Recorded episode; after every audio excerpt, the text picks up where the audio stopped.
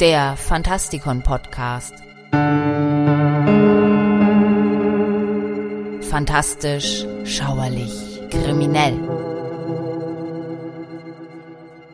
Willkommen, Freunde draußen an den Radiogeräten, zur Besprechung eines Jugendbuch-Klassikers. Mein Name ist Michael Percampus und heute geht es um Krabat von Ottfried Preußler.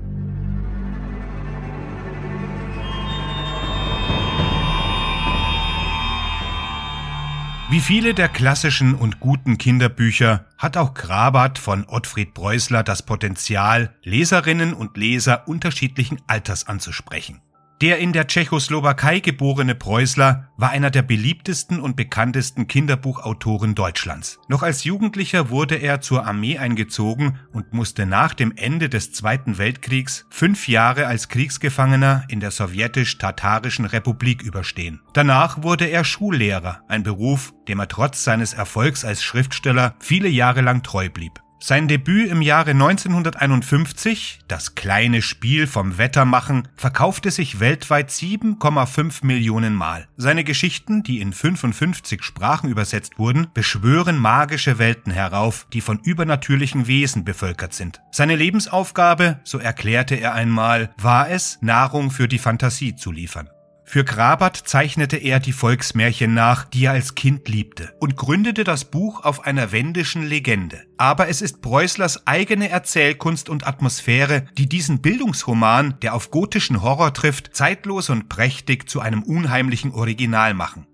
Nach dem Ende der Welt im späten 17. Jahrhundert wandert ein 14-jähriger Waisenjunge namens Grabat bettelnd von Stadt zu Stadt. Er ist nicht etwa verbittert aufgrund seines Loses, schließlich kennt er nur dieses Leben am Rande eines Krieges, der später der Dreißigjährige Krieg genannt werden wird. Als Krabat vom weltlichen Lehrling zum Schüler in der schwarzen Meisterschule übergeht und mehr über seine Situation erfährt, beginnt er zu erkennen, dass die Macht, die die Lehrlinge ausüben und die relative Sicherheit ihres Lebens in der Mühle einen schrecklichen Preis haben.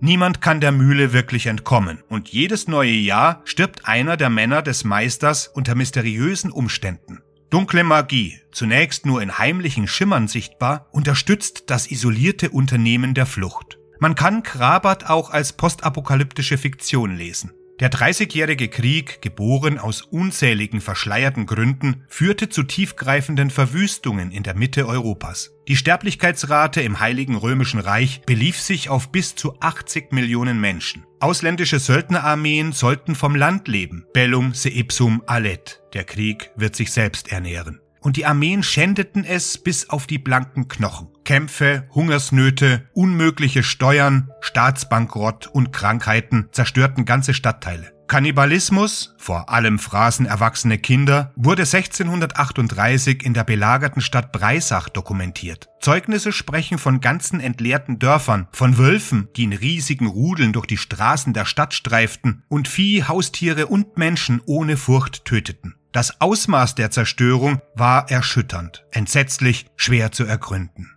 Allerdings ist Krabat eine sanftmütige Geschichte. Die Katastrophen des Krieges sind nur gedämpft vorhanden. Die Eltern von Krabat sind an der Pest gestorben und die Armee ist bestrebt, sich den kostbaren Ressourcen der Mühle zu versichern und ihre Burschen in ihre Reihen zu zwingen. Der Meister der Mühle hat als junger Mann vor einer Generation selbst im Krieg gekämpft und er benutzt seine schwarzen Künste, um noch immer mitzumischen. Der Schrecken ist zu einem festen Bestandteil des Lebens geworden.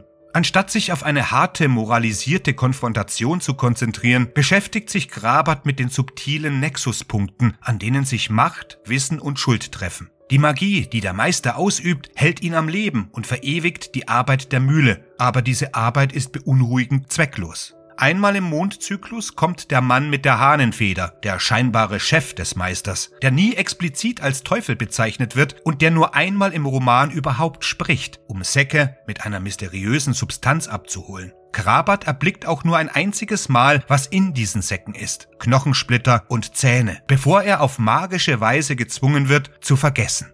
Abgesehen von der Aufgabe, die von einem Gefühl der Dringlichkeit umgeben ist, scheint die ganze andere Arbeit, um die Mühle am Laufen zu halten, eine Art grausame Farce zu sein. Die Männer mahlen Getreide, aber es ist nie die Rede davon, es auch zu verkaufen, und es gibt keinen regelmäßigen Kontakt zu den Dorfbewohnern oder zu anderen Mühlen, um dies zu tun. Die Mühle existiert ausdrücklich, um die Unsterblichkeit des Meisters zu sichern. In dieser sinnlosen, schweren Arbeit liegen die Echos von faschistischen und kommunistischen Arbeitsprojekten, von Stalins kilometerlangen Kanälen, die letztendlich nur dazu gedacht waren, den Gefangenen in den Gulags, die diese Kanäle gegraben hatten, ihre Wertlosigkeit vor Augen zu führen. Die unmaskierten Gräber der Männer, die in der Mühle gestorben sind, um den Meister zu erhalten, und der Konsens der Gruppe, dass die Toten vergessen werden müssen, scheinen unheimlich aktuell zu sein. Die Männer lernen Magie, aber nur so viel, wie sie wollen. Es gibt keinen Anhaltspunkt für klare Ziele und der Meister kümmert sich nicht darum, wie sie vorankommen. Sie hecken unschuldige Streiche aus, aber ihre Wesen sind eher individuell als kollektiv bösartig. Der verdrießliche Spion, der das Verhalten der Männer dem Meister meldet, ist nicht wie der anständige Vorarbeiter der Mühle, der auf die Probleme anderer mit Empathie reagiert. Es gibt keine faustische Selbstherrlichkeit, die mit diesem Teufelsgeschäft verbunden ist, und in der Tat gibt es wenig Beweise für einen konkreten Pakt. In der Welt von Krabat ist Anstand letztlich das Einzige, worauf man sich verlassen kann. Irgendjemand wird immer klüger sein und es wird immer Dinge geben, die man nicht versteht. Alles, was man tun kann, ist, einen persönlichen Gerechtigkeitssinn zu entwickeln und zu hoffen, dass das ausreicht, um größere Veränderungen zu bewirken. Einfache menschliche Verbindungen, die den deformierenden Auswirkungen situativer Unterdrückung unterliegen, können erlösend sein und sind es wert, kultiviert zu werden. Vielleicht ist das Nützlichste für einen erwachsenen Leser von Grabat der traurige und düstere Trost, der sich in der Inszenierung nach dem Ende der Welt verbirgt. Die Welt ist schon einmal untergegangen, wir selbst leben mit und in einer Geschichte, die von vergangenen Apokalypsen geprägt ist. Alle von ihnen waren schrecklich.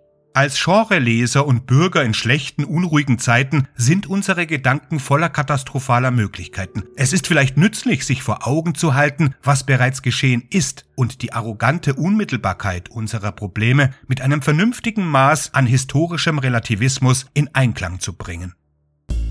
Das war's für heute. Wenn ihr die Artikel für diesen Podcast nachlesen wollt, dann besucht die Seite veranda.michaelpercampus.net. Dort gibt es noch weitere Podcasts und noch weitere Artikel zu diesem und zu anderen Themen. Ich wünsche euch bis zum nächsten Mal eine gute Zeit. Gehabt euch wohl.